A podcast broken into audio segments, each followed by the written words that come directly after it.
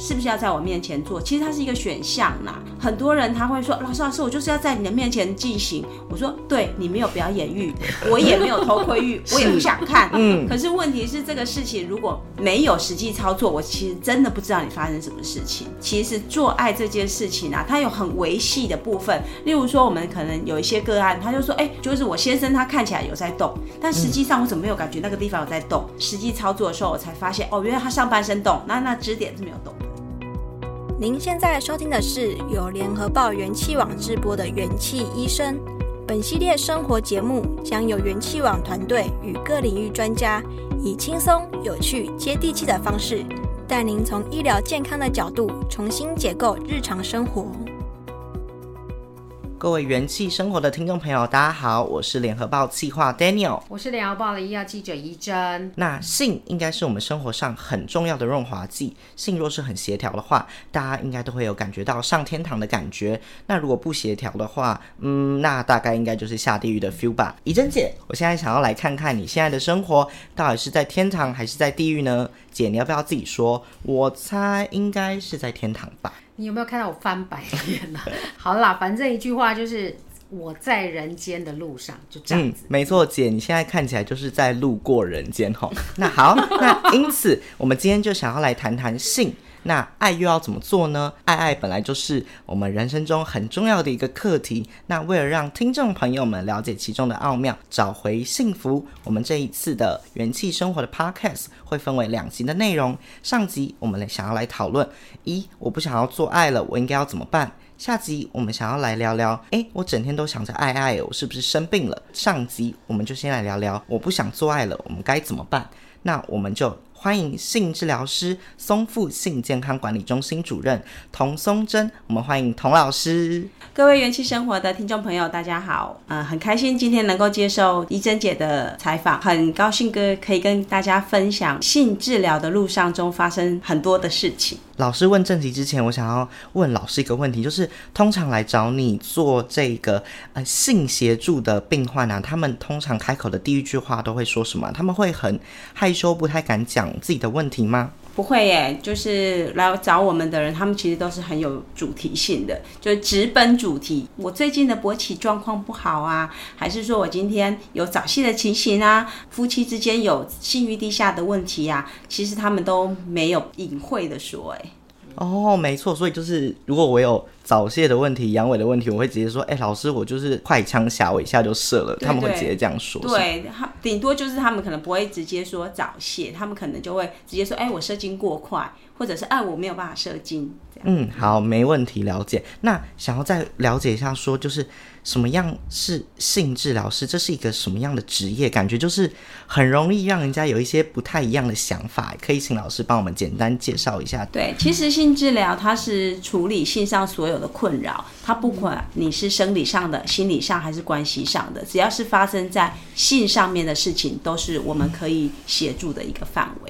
那性治疗师就是我们可以引领里面把问这这个问题去处理。当然呢，这个过程中呢，可能会有一些阻碍。那我我们就是陪伴你跨过这个阻碍的一个引领者。嗯嗯，其实我跟呃童老师认识很久了。那童老师以前其实是一位护理师啦。那其实有相当的一些专业的知识。那我们回归正题来说好了，为什么会有人不想做爱啊？那在你咨询呃咨商的过程，这么这么多的个案里面，大家应该都是因为性不协调来找你的。那请教一下，就是说这些不想做爱、无性生活的原因是什么？那有没有年龄层之分？会不会嗯、呃、老了比较容易，还是怎么样？我们刚刚说为什么会不想做爱？嗯呃，我们分成几个因素：生理、心理跟关系。嗯就是有一些人他来，他的主题是功能上的问题，那也有他来的问题，就是像我们刚刚讨论的题目，就是我不想做爱。那不想做爱，如果是男生，我们刚刚提到他有早泄、阳痿或者是情欲低下的问题，嗯、这个就会影响到他整个生理的状态。那女性也有啊，有所谓的性交疼痛啊，或者阴道痉挛的状态，她不敢做爱。嗯哦，那也有性嫌恶的啊，就是说他对于性，他觉得这个是很恶心的事情，或者是呃，这个事情是如果是生殖已经完成了以后是不能够被进行的，所以嗯，奇形百怪的人都有。那我们要去处理的就是，你只要发生任何问题，是在于性不协调里面，都算这里面的问题。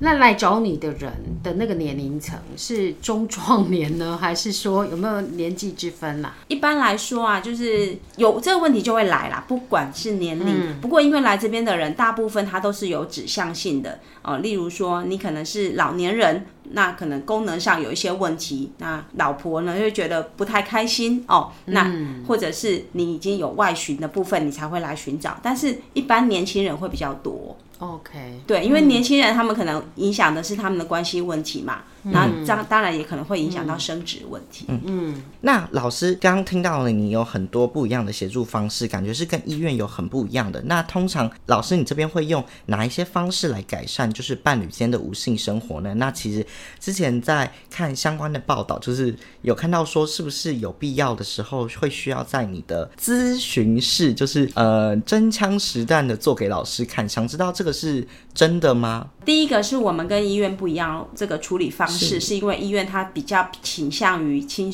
侵入式的，例如说用药物或震波、嗯、或者是手术的方式，嗯、那我们是没有这些方式的。刚刚 Daniel 提到的。是不是要在我面前做？其实它是一个选项啦，就是说很多人他会说：“老师，老师，我就是要在你的面前进行。”我说：“对，你没有表演欲，我也没有偷窥欲，我也不想看。”嗯。可是问题是，这个事情如果没有实际操作，我其实真的不知道你发生什么事情。对。嗯。所以其实做爱这件事情啊，它有很维系的部分。例如说，我们可能有一些个案，他就说：“哎，就是我先生他看起来有在动，但实际上我怎么没有感觉那个地方有在动？”实际操作的时候，我才发现哦，原来。他上半身动，那那支点是没有动的，就像啄木鸟。动错地方。对，还有说，哎、欸，为什么每次我先生他都叫我要垫一个枕头在屁股下面，他才能进行？嗯、哦，原来是他先生蹲的那个姿势啊，就是腿岔开的那个姿势啊，嗯、还有下压的姿势，其实是有点高的，所以男、嗯、女性才需要把屁股抬下面好对垫一个枕头。哦、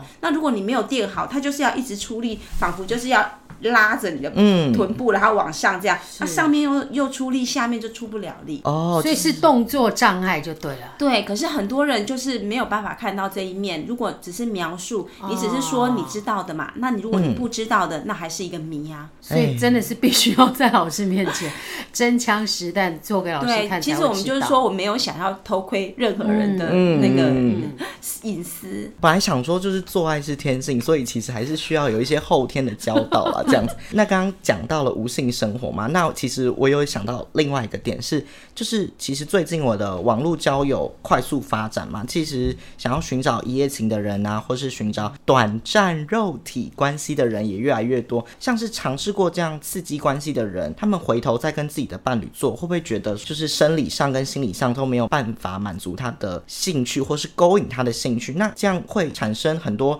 偷吃或劈腿的问题吗？那问一下老师说，你有？遇到相关的这样的情况吗？如果这样的情况发生的时候，我们会怎么样的来帮助这些人呢？为什么要去这么做？因为我们要真正去解决问题，一定要先去了解他为什么要这么做。对那像有一些人啊，来你问他说：“哎，为什么你不想在家里做？”他就觉得家里没有办法给他信心。嗯，哦，在外面啊，嗯、那些。呃，协助他的人可能就会一直称赞他。哎，如果做的不怎么样，他就说哎呀，类似的，就是哦，好硬、好大、好什么之类的。哦，你好强。但是老婆就是，哎，你准备好了吗？要不要来？今天是我的排卵期，你要不要来一下之类的？如果说你有这样子的状况，就会让男生会有一种紧张。嗯，对。嗯那第第二个，我觉得是一种比较心态啦，就是说，不管是是不是有。外寻的情形啊，我们一直都会觉得，哎、外面的人好像对我比较好。嗯，那刚刚 Daniel 问的那个问题，就是，哎、欸，那我会不会回去，对于我的伴侣会失去了兴趣？嗯、有两个部分呢、有的是他在外面有寻找之后，他会对老婆特别好，愧疚吗？一种补偿心态。嗯，对。那有一种是特别不想要，因为他觉得那个外面的人对他的感觉会好，对，会比家里的人更好。嗯所以这个还也还是要吃两个人之间的情形，还有主角他对于这件事情的看法。看起来就是真的还。很专业，需要去分析其中的一些对，因为我们我们常常就是会这样子，就是会以我们自己的指向，然后一直去怀疑下去，恶性循环。对，而且会有一种戏剧论的部分，就自己导演了一场戏。哦，就是自己的那个心里的小剧场特别的丰富，自己演了一场戏就对了。对，然后每个人都是里面的主角，然后把它设定成你就是一个偷吃的人，然后我就是一个被害者。嗯，懂。那像这样子的问题啊，我们通常会怎么去协助他们，把他们原因找出来之后，会怎么去劝诫他们或什么之类的吗？有人说看见问题是解决问题的开始嘛，所以当你有这样子的情形发生，我是觉得先去理清自己的功能是不是真的有问题。你讲的功能就是生理生理上的功能，然后心理对自己是不是不自信，然后关系上去找出答案。因为如果你是在有出现比较的行为，那可能就是你的你跟你的老婆之间的关系已经出现了微妙的变化。我觉得坦诚沟通很重要，信任更重要。信任对方，他会因为你的需求看见他，然后你可以愿意说出你真正的问题。请教老师，就是说你您在咨商的这个过程中，咨询的过程中，其实是呃经验很多。那就你来看呢、啊，就是他们要花多少的时间？就是说有没有人很快一个月后就诶双方和谐了？有没有人就要拖一年两年之后才 才有可能会找到答案？当然当然当然，就是你愿意看见这件事情处理的决心，因为很多人他搞了很多。多年，然后因为大家都还一直不愿意说出那个真正的问题，你怎么问他，他就是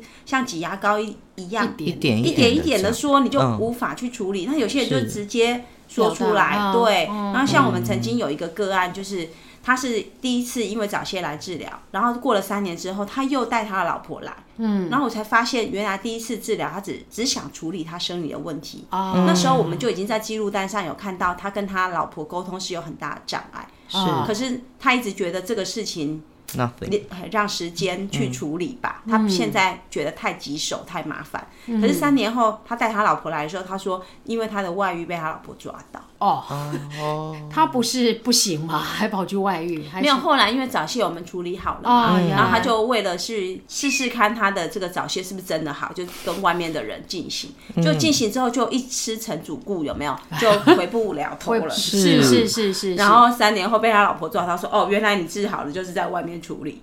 嗯，然后就这次就带他老婆一起来处理关系的问题。所以你看。如果他是单纯一个生理问题，当时我们已经看到这个问题，他可以马上的进入关系处理。其实，在三年前，他可以把整个问题处理好，对，对不对？可是他不愿意，嗯、他只是想处理部分的，所以拖到三年后，你说这个疗程到底是三个月还是三年？哦、嗯、哦，哎，老师，我问一下哈，就是说，我们通常在咨商咨询的过程中啊，在协助他们的这个过程中，我们会要求他们一起来吗？就是跟伴侣之间一起来吗？最好是因为在智商的观念里面，他认为说两性要一起来处理是最好的，我也赞成。但是在性治疗的观念里面，我会认为想处理的人先来。哦，因为很多人比较急就对了，谁觉得这个问题是一个是个问题的人，对，因为很多人就说啊，我老公不想来，我那我来就没有用，我是不是就不要来？可是问题，人生是自己的，哦、嗯。对不对？如果你自己都不想面对这个问题，然后怪罪对方，其实你们会陷入一个恶性循环。两个人绑在一起是连体婴。嗯，我觉得先自己愿意的人先出来，那自己拯救了自己之后，嗯、对方如果愿意跟上来，那我们有缘分再走人生另外一个段落。嗯，那如果我处理完之后，对方不愿意。那对不起，就是哎 Bye bye，就是你们各自安好，是不需要把自己的人生去驾驭在另外一个人身上。我觉得那个是、嗯、是浪费自己的时间。嗯，哎，怡珍姐，这其实就跟我们就是常常做一些医疗专题，就是所谓的病逝感这件事情，是不是蛮有关联的？就是其实你一方就是，如果你有那个意识说，其实我这个状态其实我是不好的，其实我是要改变。但你改变的时候，当然很常大家听到说，其实人生是自己嘛，就是 youro you only live for once，就是其实你的人是要为自己负责。当但是当你升华到一个很另外一个境界的时候，如果另一半跟不上你，或者是在拖累你的话，你真的就是要跟他说拜拜这样子。一珍姐是啊，看起来是这样。那老师，我可不可以问一下下，就是说。